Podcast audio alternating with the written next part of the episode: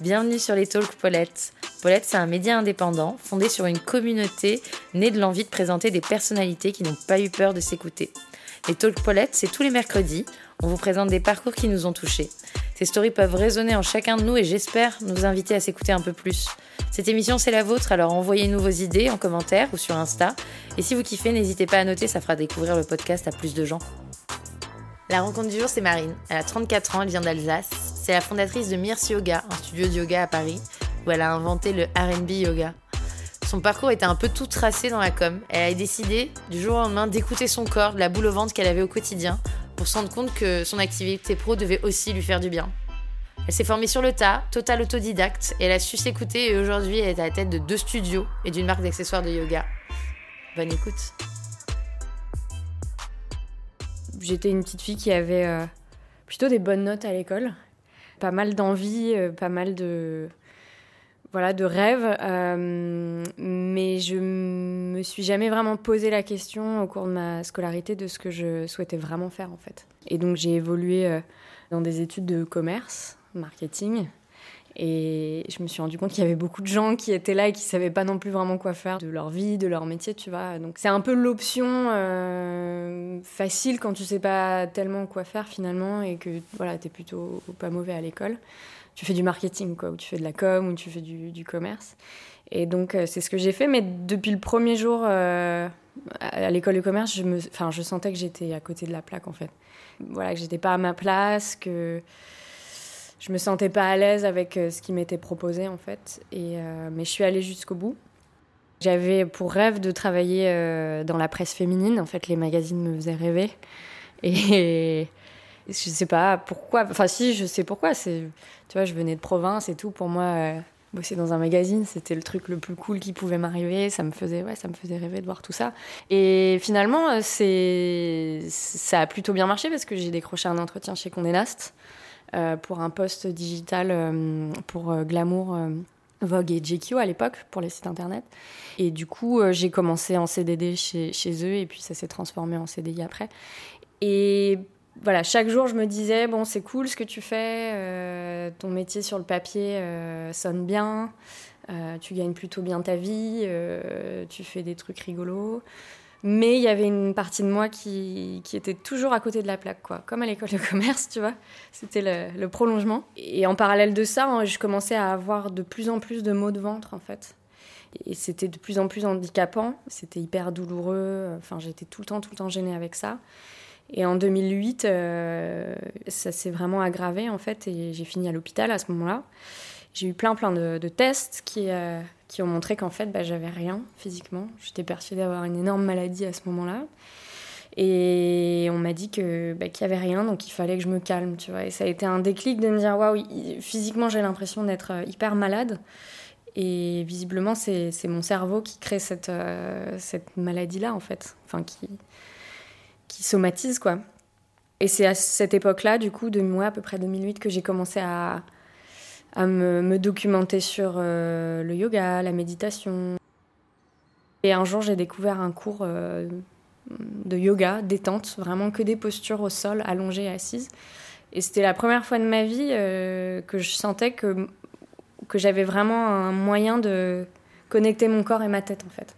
C'était la première fois que je ressentais un vrai relâchement de mon ventre, que je sortais d'une séance vraiment relâchée d'une douleur, en fait.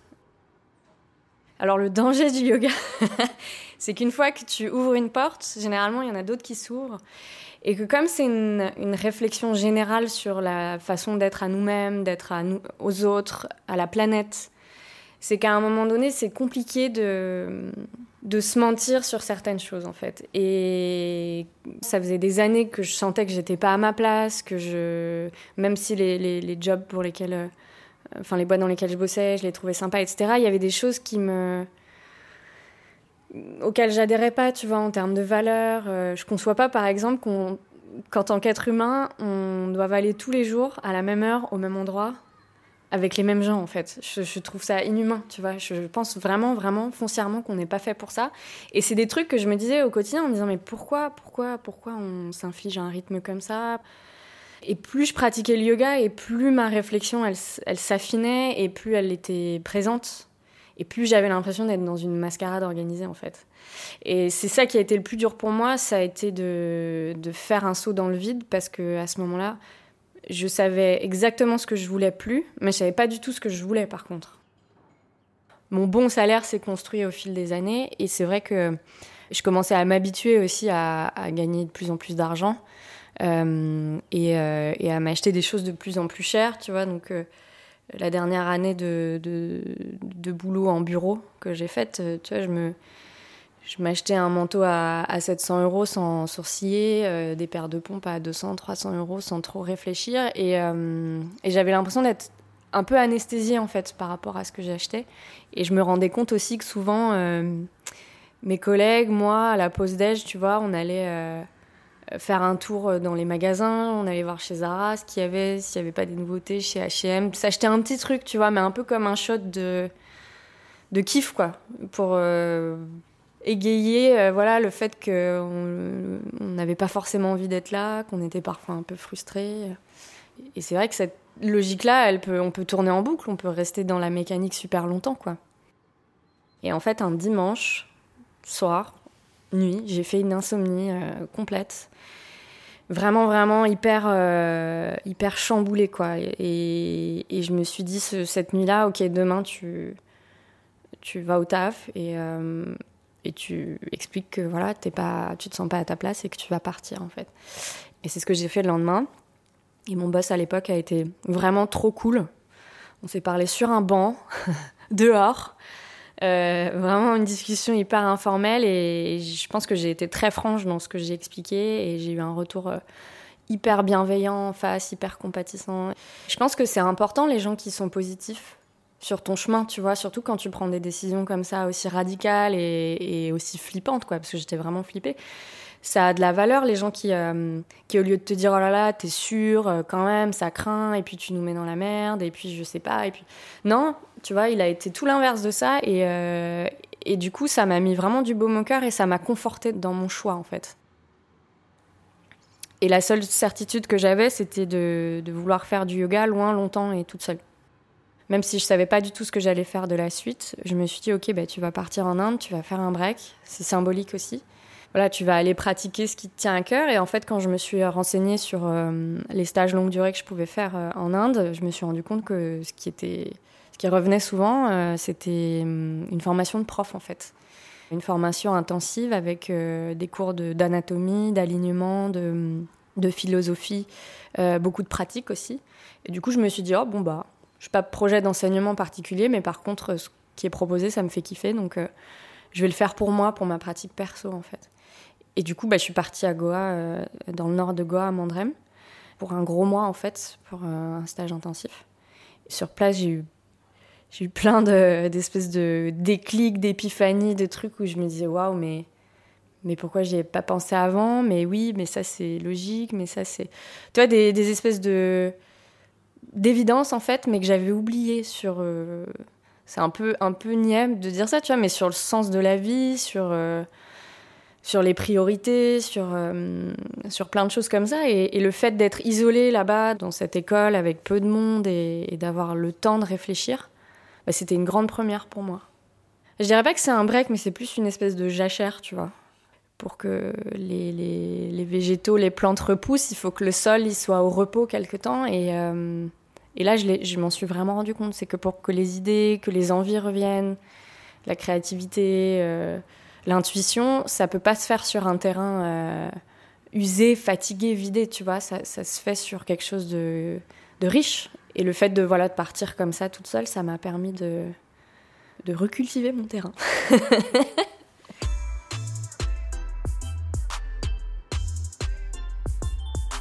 Et en fait, quand je suis rentrée à Paris, j'ai des copines qui, même avant que je parte en Inde, m'avaient dit Mais quand tu rentres, moi, je veux des cours, euh, je veux des cours de yoga, quoi.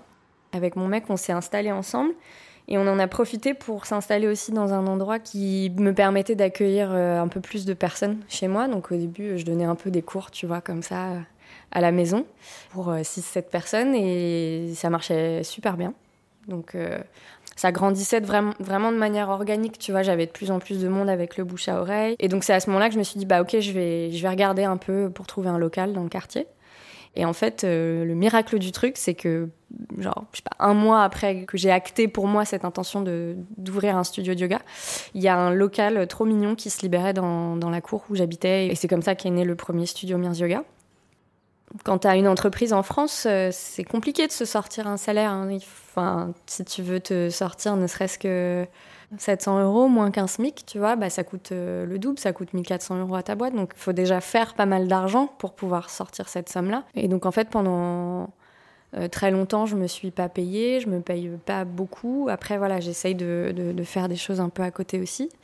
Quand je bossais, que j'étais en CDI, euh, quand je bossais dans, un bureau, j'avais cette idée que, ok, tu gagnes tant par mois, donc tu as tant de charges, tu vois. Et, et en gros, tout ce qui me restait après les charges à payer, c'était du bonus à claquer, tu vois. C'était un peu ce truc genre, bon, bah, ce mois-ci, il me reste tant, bah, qu'est-ce que je vais m'acheter, tu vois.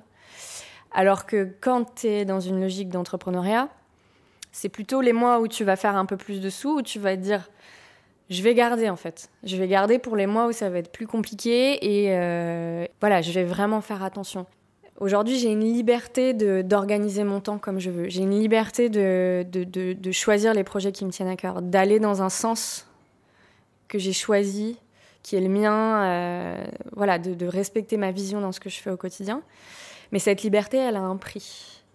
Et elle a un prix pas seulement euh, financier, elle a un prix de, de tourment parfois, tu vois, de, prise de risque. Et je pense que c'est important de se dire quand on a envie de se lancer dans quelque chose, de se dire que ça va pas être facile, ça c'est une certitude, mais que ce chemin-là, il va être hyper riche en fait. C'est un voyage qui va être euh, passionnant, qui va être euh, plein de sens, et que si on est, on est juste dans ce qu'on a à proposer, l'univers se chargera de nous proposer des solutions quand il faut, tu vois. J'ai vraiment euh, ce truc qui est... Faire confiance à sa propre vision, je pense que c'est la clé enfin, ce qui a été un frein pour moi d'entreprendre, c'était que je voyais toujours euh, le, projet fini, tu vois, de mes amis entrepreneurs ou quand je voyais des, projets d'indépendants, tu vois le produit fini. Donc, tu es au point A et tu vois le point Z et tu te dis, mais putain, j'y arriverai jamais de là où je suis, c'est pas possible, tu vois. Sauf qu'en fait, bah, il y a tout l'alphabet entre et que à chaque étape, va se construire une petite solution pour trouver un peu d'argent à ce moment-là, pour rebondir sur une idée, sur quelque chose, s'organiser différemment et être euh, inventif et, et, flexible en fait. Et ingénieux quoi. C'est plus qu'inventif, c'est ingénieux en fait.